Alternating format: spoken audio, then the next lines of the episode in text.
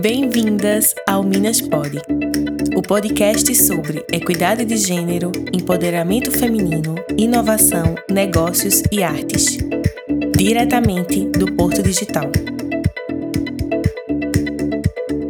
Eu sou Pamela Dias, analista de inovação, e eu tô à frente do programa Minas. Vamos juntas? Olá pessoal, sejam bem-vindos a mais um episódio do Minas Pod. E hoje o nosso tema é Gênero e teto de vidro, quais são as expectativas sociais de ser mulher? E aí hoje a gente vai falar sobre um tema muito importante, que é a questão do gênero, mas não só do gênero, né, olhando para a interseccionalidade e como isso vai criando barreiras na nossa vida enquanto mulheres nesse contexto social e cultural. E para falar desse tema, não teria uma pessoa melhor do que Maria do Carmo. E aí eu vou pedir que ela se apresente. Maria do Carmo, quem é você na fila do pão? Boa tarde a todas, todos e todes. Enfim, né, fazer essa esse resumo de quem é Maria do Carmo é bem complicado, bem complexo, né? Somos sujeitos é, multidimensionais. Mas assim, Maria do Carmo na fila do pão, né? São várias mulheres. E aí não, eu não vou me definir em caixinhas, né? Porque parece que pra gente ser mulher, a gente precisa é, se identificar como a mãe, né? Então tá a caixinha da mãe, tá a caixinha da mulher, tá a caixinha, né, da profissional, enfim eu vejo que eu sou tudo isso junto, né? Então, não são as minhas atividades, né, como mãe, que me definem, né, como mulher, mas eu acho que esse conjunto, né, tudo junto e misturado. É, sou professora, né, é, formada em pedagogia pela Fafica, nossa querida Fafica, onde eu despertei, né, epistemologicamente para as questões de gênero eu digo epistemologicamente porque as questões de gênero, principalmente para nós, né, mulheres, elas já nos atravessam desde sempre, né? Acho que desde a barriga da nossa mãe já vão dizendo que a gente, né, como a gente vai ser, as nossas construções de gênero. Mas enfim, eu sempre me inquietei, né, com as exigências da escola enquanto aluna, né, de ter uma caligrafia, né, de menina, né, aquela uhum. caligrafia, né, que a, meu meu filho menor chamou a letra impossível, né, a letra cursiva. E aí eu nunca me adequei a esse padrão. Depois eu fui na pedagogia eu fui entender o porquê de não me adequar àquele padrão, porque a nossa escrita, a nossa caligrafia tem muito da nossa identidade. E como eu não gosto muito de seguir é, os padrões, as regras, né, tá dentro né, dessas caixinhas, então eu sempre tinha uma caligrafia que não era considerada de menina, a forma de sentar, né, os questionamentos, as brincadeiras. Então sempre fui muito inquieta em relação a isso. E aí, em pedagogia, eu fui entender o porquê, né, eu começar a despertar para essas questões. É, fiz especialização em coordenação pedagógica, gestão em coordenação pedagógica na FAFICA também, e simultaneamente o mestrado né, em formação de professores e professoras lá na UFPE, no Centro de Educação, né? E aí depois o, o doutorado também em formação de professores na UFPE em Recife, né? Então essa a parte é, formativa, né, do ser professora. E aí as questões de gênero foram perpassando por essas etapas da formação. Né? Desde a graduação, no TCC, fiz parte da iniciação científica na FAFICA, também estudando questões de gênero. No mestrado, né, também fui estudar questões de gênero, doutorado e assim foi. Né? É, trabalhei na Fafica, assim que terminei a graduação, já entrei né, como professora da Fafica, no processo seletivo, e depois fui prestar os concursos. Né? É, trabalhei na UPE em Garanhuns, no curso de Pedagogia, depois fui para Recife, que tinha passado também um concurso no Centro de Educação em Recife, e agora estou em Caruaru, né? Por um processo de permuta, porque aqui é o meu lugar. Né? Eu sou da terra, sou filha da terra, sou caruaruense, amo a minha cidade e entendo que tenho muito a contribuir com a cidade e aprender com esse espaço, né? Que por mais que a gente conheça é uma riqueza cultural, né? Uma riqueza de saberes, né? De conhecimentos que a gente vai só crescendo. E o Centro Acadêmico do Agreste, que é a casa que me acolheu aqui na UFPE, Núcleo de Formação Docente, no curso de Pedagogia.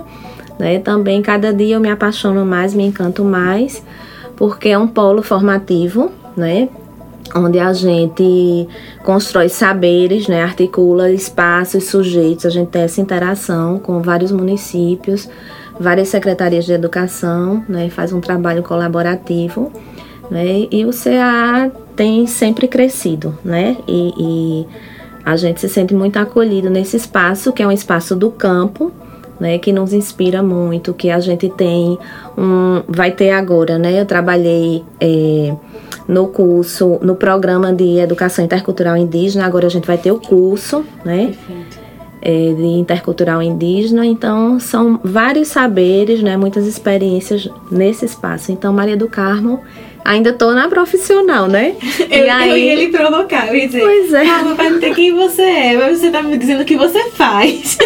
pois é, mas eu sou tudo isso, né? Porque faz parte de mim, né? Eu é o que me move, né? É o que me mobiliza, que me instiga, né? Olhar para as relações, olhar para as construções de gênero, então isso tudo faz parte de mim né? Assim como ser mãe também, né? Sou mãe de dois meninos, Gabriel e Rafael, né? Sou apaixonada por eles. O tempo todo estão me desafiando, né? Não só nas questões de gênero, mas em tudo, são muito provocativos, muito críticos. Né? E essa dimensão afetiva, né? De você aprender a ser mãe, aprender a ser mulher e aprender a ser filha, tudo junto, né? Então são várias dimensões. Então é isso um pouco, né? Gosto muito de arte, gosto muito de cultura. Vivo no Alto do Moura, né? Todo mundo pergunta, você mora no Alto do Moura? Ainda não, né? Mas é minha casa desde a infância, assim. Sempre estive no Alto do Moura e hoje desenvolvo trabalhos e a maior parte das minhas amizades mora no Alto do Moura, né? Então eu tô fincada lá no Alto do Moura, plantada no Alto do Moura. Perfeito, calma. E aí você fala do CA e eu sempre comento o quanto é importante a interiorização, né, da universidade pública aqui, aqui para o Agreste, aqui para Caruaru. Eu fui, eu me formei no CA, então eu, eu tenho o CA como minha segunda casa. Não tiro o pezinho de lá, porque né, é um lugar que eu não, não, não quero, não quero perder esse contato, esse vínculo afetivo. E aí você começou a falar sobre essa questão de gênero, como ela foi perpassando toda a sua, sua trajetória profissional e pessoal, né? Porque o, a questão do gênero ela tá aí. Às vezes a gente não consegue mensurar, perceber isso no nosso cotidiano, né? E aí a minha, minha, minha pergunta para você nesse sentido, Carmo, quais são as expectativas sociais relacionadas às mulheres e como a gente consegue é, mensurar e observar o gênero no nosso cotidiano? Veja, essa pergunta é bem desafiadora, mas é, a partir da provocação das expectativas, né, como boa freiriana que sou, né, é, eu sou orientanda, né, a gente termina doutorado, mas continua sempre sendo orientanda da professora Eliette Santiago, né, que foi orientanda do mestre Paulo Freire, então eu tenho muito é, não só os ensinamentos, mas não é só uma dimensão é, cognitiva de acesso ao conhecimento, né? Mas a gente, como a gente vai incorporando né, enquanto postura. Então, é um exercício é, cotidiano de relacionar teoria e prática, né, de ser coerente. Então, esperançar em Freire né, é muito forte. Ele diz que somos seres da esperança, né, a ser convencidos, interpelados ou não pela desesperança.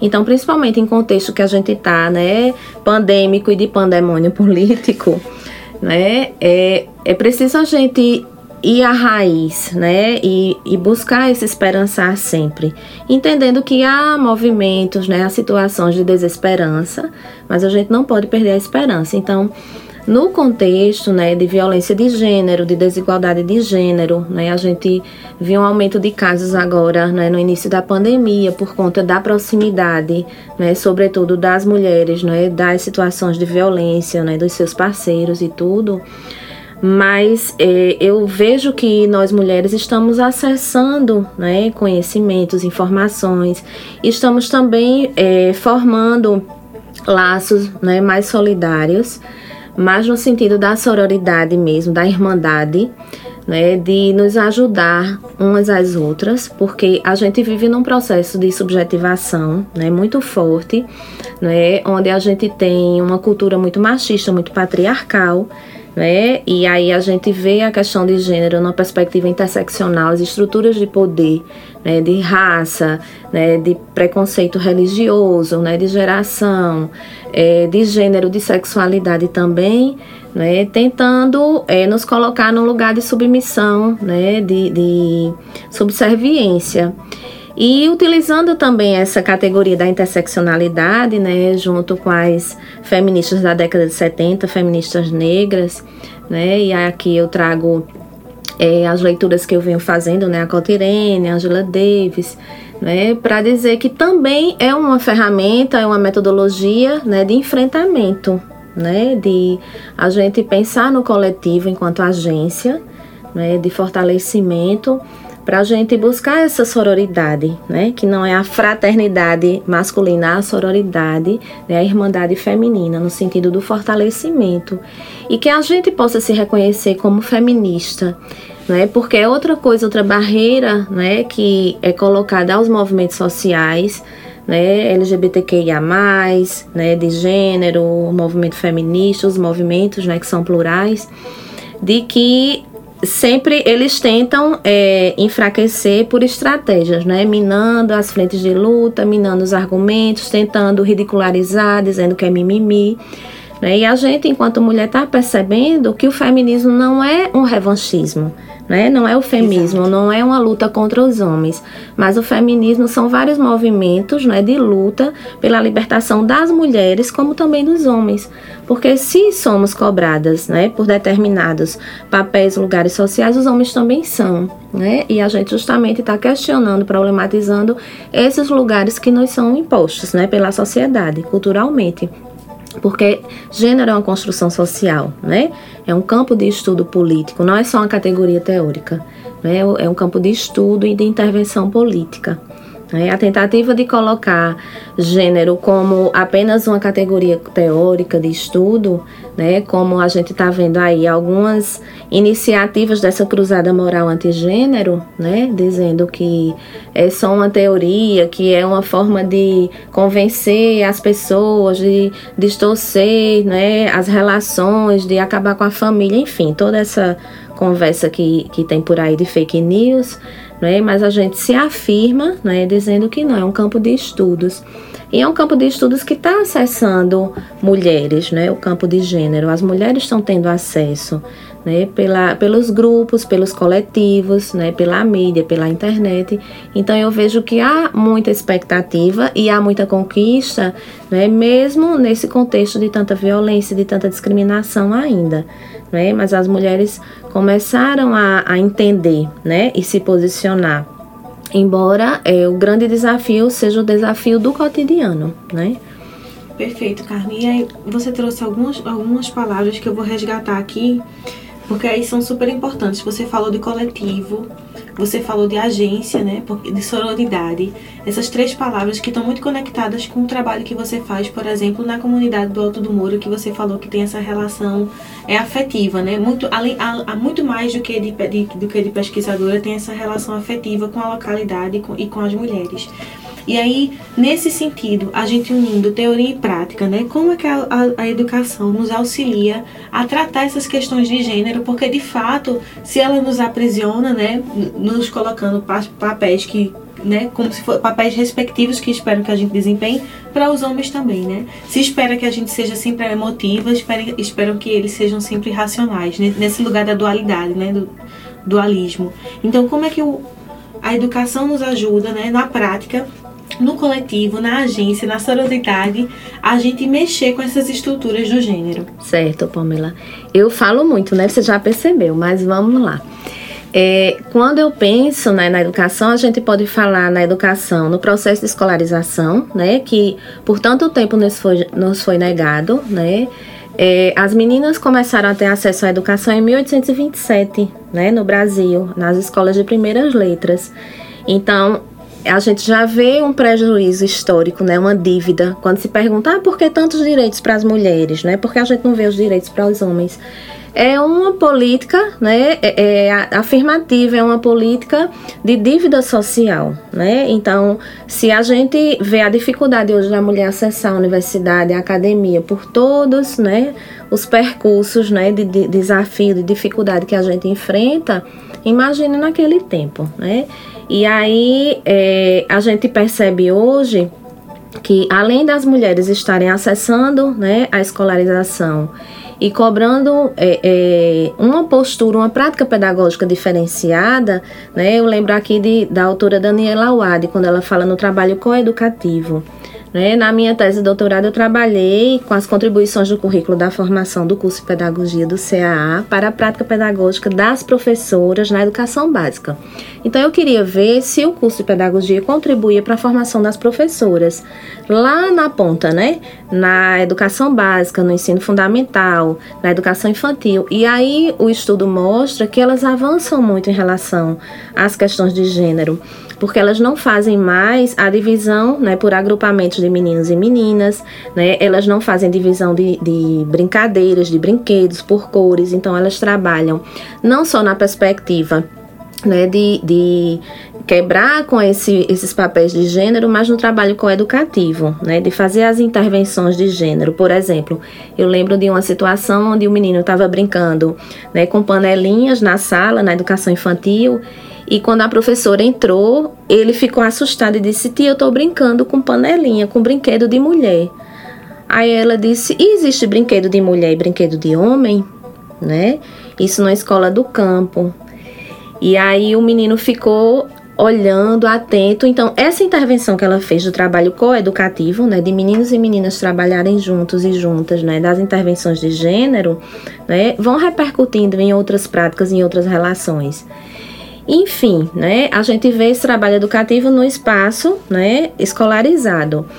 Nos movimentos sociais, nas comunidades, né, a gente tem desenvolvido no Alto do Moura ou a gente tem chegado junto a essas mulheres, porque é interessante, o coletivo, né, que, que você citou aqui, né, o coletivo Grupo de Mulheres do Alto do Moura, né, em sororidade, ele nasce há oito anos, né? E a universidade não estava presente.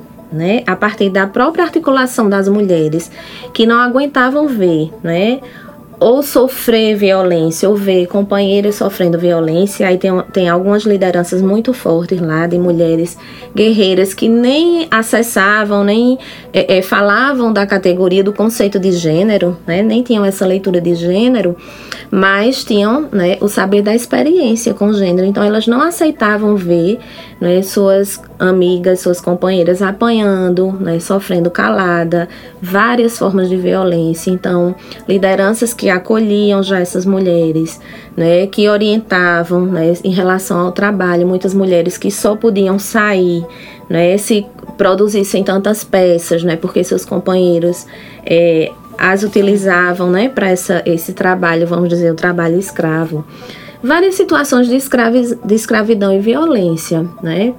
Então, o grupo já foi se organizando. Esse grupo tem oito anos, né? A gente também formou um grupo, né? Aí veio a partir né, desse, desse grupo de mulheres, junto com professores e professoras do CAA, para trabalhar as, as questões LGBTQIA, né? o grupo Ponto de Partida da Diversidade. A gente tem uma paradinha agora por conta da pandemia, mas estamos retornando.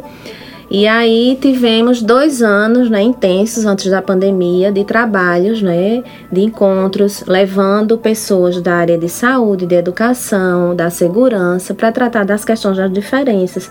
Porque, né, é, assim como em todas as outras localidades, muitas situações de LGBTfobia na comunidade. Né? O grupo de mulheres ele continua, né? ele deu uma parada no período da pandemia, mas voltou até por mobilização da própria comunidade, né? Elas sentiram a necessidade de se reunir.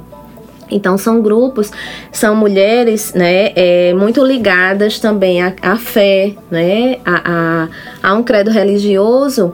E interessante que o grupo, elas dizem, né, o grupo anterior, porque há oito anos que esse grupo, né, vem se encontrando, se reunindo semanalmente né? Elas diziam que era um grupo de louvor, então elas faziam oração, elas faziam, né, os cânticos. Mas elas foram percebendo que só isso não dava conta, né? E aí, durante as reuniões, elas discutiam as questões do cotidiano, as questões de gênero. E agora, né, com a retomada do grupo, elas disseram: a gente precisa é, investir em outras questões, né? Então a gente está fazendo esses encontros semanais às segundas-feiras. É, com as lideranças, a gente, o grupo anterior, né, antes da pandemia, tinha em torno de 70 mulheres, né? O grupo começou pequenininho, com sete mulheres e tinha 70. A gente retomou também com um grupo pequeno depois da pandemia. A última reunião foi essa segunda-feira, a gente tinha 23 mulheres. Né? Então, o que é que a gente está fazendo?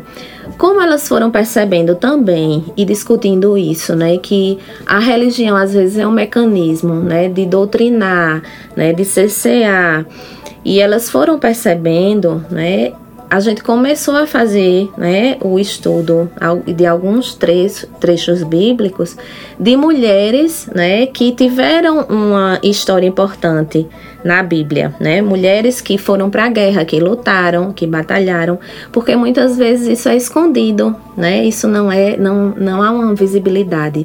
E também estamos trabalhando com mulheres da história, né? E levando convidados, convidadas para fazer temáticas, para fazer palestras, discussões em várias áreas, né, que digam respeito às questões, né, de gênero, às questões de saúde, às questões de educação. Então, a gente já é, agora é, no retorno, né, tivemos uma médica sanitarista para falar da questão pandêmica, né, sempre relacionando a saúde da mulher, aos cuidados, enfim.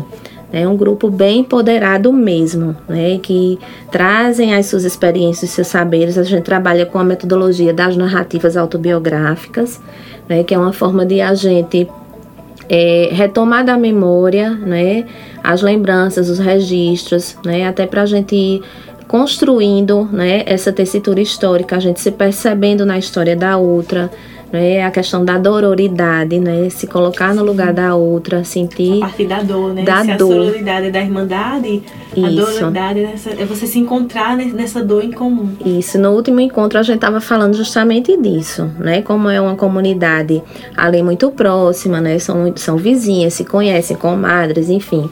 Né, para a gente ter esse cuidado dentro da lógica da sororidade, né, de que o que a gente conversa, do que a gente discute e partilha, que fique ali né? E que a gente não faça Perfeito. comentários pejorativos, né? De, nem acusatórios. É no sentido mesmo de a gente trabalhar essa agência. E esse acolhimento também, né, Isso. né, Carmo? Eu fiquei pensando, os são grandes os desafios que a expectativa de gênero, né, o teto de gênero nos coloca, né, socialmente, estruturalmente mas aí na sua fala eu fui percebendo alguns elementos que podem nos auxiliar né, nessa, nessa micro, nessa resistência, né? resistir a essa estrutura que está a todo momento nos cercando. A coletividade, a educação, a sororidade, a doridade. E aí eu, eu lhe pergunto, quais outras ferramentas a gente pode utilizar, né, para tentar combater, tentar sobreviver a, a, a, como o gênero acaba muitas vezes limitando a nossa vida, né? E as nossas, as nossas escolhas e as nossas experiências. Como você, quais, quais são as ferramentas que você, Carmo, utiliza e quais são as ferramentas que você compartilha para as mulheres que estão nos ouvindo, que elas podem utilizar também? Veja, é, como eu falei, o que nos interpela, né, de fato, é o desafio do cotidiano. Né? Por mais que a gente acesse as leituras, que a gente tenha o conhecimento, o acesso aos saberes, né? É, lidar com esses saberes, né, no desafio do cotidiano, e aí eu lembro também das professoras lá na pesquisa, quando elas diziam, porque nas situações de violência na sala de aula, né, violência de gênero e de sexualidade, que as crianças pequenas, né, lá na pesquisa tem registros que você fica chocada. Já né? reproduzindo, né? Você não acredita que uma criança de 10 anos diga isso, aquilo com uma outra colega, né, situações muito, muito tensas. E aí elas diziam: o desafio é a gente lembrar do que a gente estudou no texto ou na aula, né, do que a gente discutiu, e transformar isso na nossa prática, né? Articulação, teoria e prática, porque a gente escuta muito, teoria é uma coisa e prática é outra, não, né? Teoria e prática andam juntas, né? A gente vai fazer a praxis, que é o movimento de lidar com a teoria, né? Com a prática, olhar para a teoria, a teoria nos ajudar a refletir sobre aquela prática para a gente agir de uma forma diferente, transformadora. Esse é o desafio, porque é ali que você vai lidar é, com a emergência do cotidiano, com a contingência. Você vai lidar com os seus afetos, com os seus sentimentos. Né? Então, para mim, é sempre buscar essa coerência, né? Teoria prática. Esse é o desafio, né? A gente se fortalecer também a partir do campo teórico, a partir das experiências, né?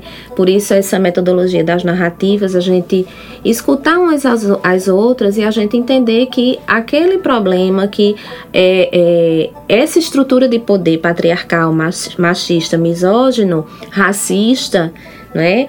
Ele não atinge só a mim, então não é um problema meu de Maria do Carmo, né? É um problema estrutural. Então, como a gente vai para o um enfrentamento, como é que a gente vai lidar com essas situações? Então, perceber, né, que há uma estrutura, porque há muito também nesse processo de subjetivação pela mídia, né? O que Butler coloca a performatividade de gênero, né? Eu, eu fiquei muito em crise na graduação, porque eu estudava Guacira Lopes Loura, eu estudava Judith Butler, né? Tava com toda aquela teoria, né, no juízo, mas quando ligava a televisão, quando assistia a um filme, escutava uma música, Sim. né, os discursos de papéis de gênero, né, de objetificação da mulher, de reprodução do machismo estão o tempo todo, né? Performance da feminilidade, né? Isso. A gente tem que cumprir um script, assim, né? Do, do como é o cabelo, como é o salto, como, né? Isso. É todo um, um repertório já, já criado. Uma cobrança de atributos de gênero para nós mulheres e para os homens também, né? Então eu ficava em crise, olha, eu li isso tudo, né? Mas será que o livro está certo ou é a realidade? Até você perceber, né, que esses discursos reiterados, repetitivos e difusos, eles acontecem, né, em várias relações. A história da microfísica do poder de Foucault, né, está permeando todas as relações, nas entrelinhas dos discursos, no olhar, né? Quando você utiliza uma roupa e as pessoas olham de forma né, enviesada. Então, a sua linguagem, a forma como você age. Então, todo esse estranhamento vai gerando em você essa reflexão. Então, eu digo sempre, né? Eu penso que essa coerência teoria prática, o coletivo, né? Como eu já falei, e a gente, é, eu penso que está sempre enraizado, né? E as raízes, cada sujeito, né? Ele sabe um pouco da sua da sua missão, do seu propósito de vida, né? A gente tem isso, cada um, cada uma tem dentro de si, né? Do que é certo, do que é errado, da consciência, né? O que Freire fala da consciência intransitiva ainda, a gente vive nesse processo, né? De intransitividade, quando a gente se conforma com explicações, né? É, simples, né? Para uma consciência ainda é, ingênua, quando a gente se conforma com explicações míticas, ah, é assim porque sempre foi, porque Deus quer e a gente se conforma, até a gente chegar a uma consciência crítica, que a gente vai buscar o porquê das coisas, independente de escolarização né?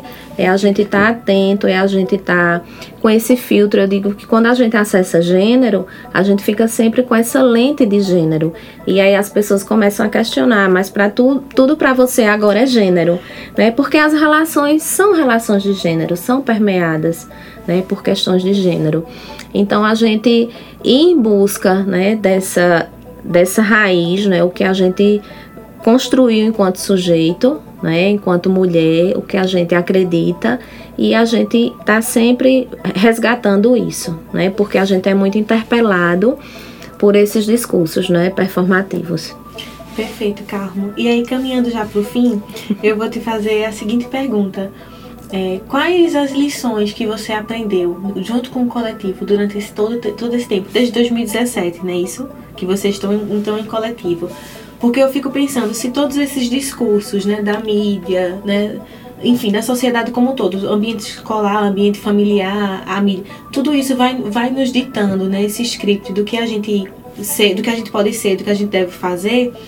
é, um, um, estar em coletivo com outras vivências, com, com vivências diversas de, né, dessas mulheres, com certeza te trouxe algumas lições, te trouxe alguns aprendizados. E aí, quais foram esses, esses, essas lições, esses aprendizados de estar em coletivo com essas mulheres?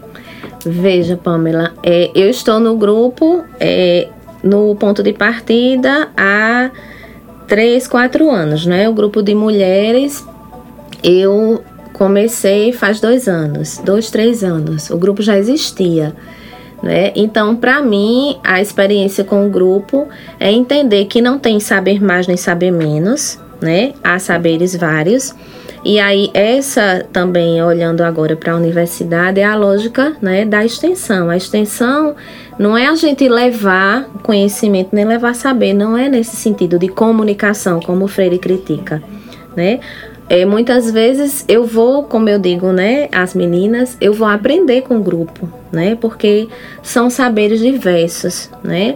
E uma outra dimensão também que está lá muito presente é a dimensão cultural, porque a gente reduz muito o alto do Moura, muitas vezes, né, reduzir que eu digo no sentido de achar que tem só é, um viés cultural, né, que é a arte do barro. Não, né é, é, as mulheres lá produzem muitos saberes, muitas culturas. Né? Por exemplo, no nosso encontro também a gente tem um momento poético com Valéria Saboia. Né? Então a gente sempre escuta Valéria declamando né? poesia e Clarice Lispector, geralmente mulheres. É, ela declama poesias muito de mulheres para a gente né, se perceber, para a gente se sentir naquela poesia. Através da poesia também as mulheres começam né, a se abrir, a falar, que foi também uma experiência que a gente é, foi construindo lá no começo, né, e aí são os relatos delas, né? É, às vezes o grupo ficava meio silencioso, com vergonha, até por conta dessa lógica machista, né, do silenciamento da mulher. E a mulher está silenciada, a mulher que fala é uma mulher, né, é, é estranha, né, um sujeito abjeto como é, Judith Butler coloca, né, tá fora, né, da norma. E a gente com esse espaço de fala, né, com essa valorização da fala, das narrativas, a gente vai aprendendo umas com as outras, né? Então, para mim, a maior aprendizagem é essa, né, da partilha de saberes, das aprendizagens culturais, né, mulheres que produzem várias, né, tem Dona Regilda, né, que é uma senhora da comunidade é, com mais de 90 anos, que poetiza, ela faz poesias maravilhosas. Ela conta a história dela, como ela aprendeu a ler né, e a escrever. A família não deixava ela ir para a escola e ela ficava escondida, ouvindo, é, parece que o irmão estudar, e ela aprendeu a ler dessa forma.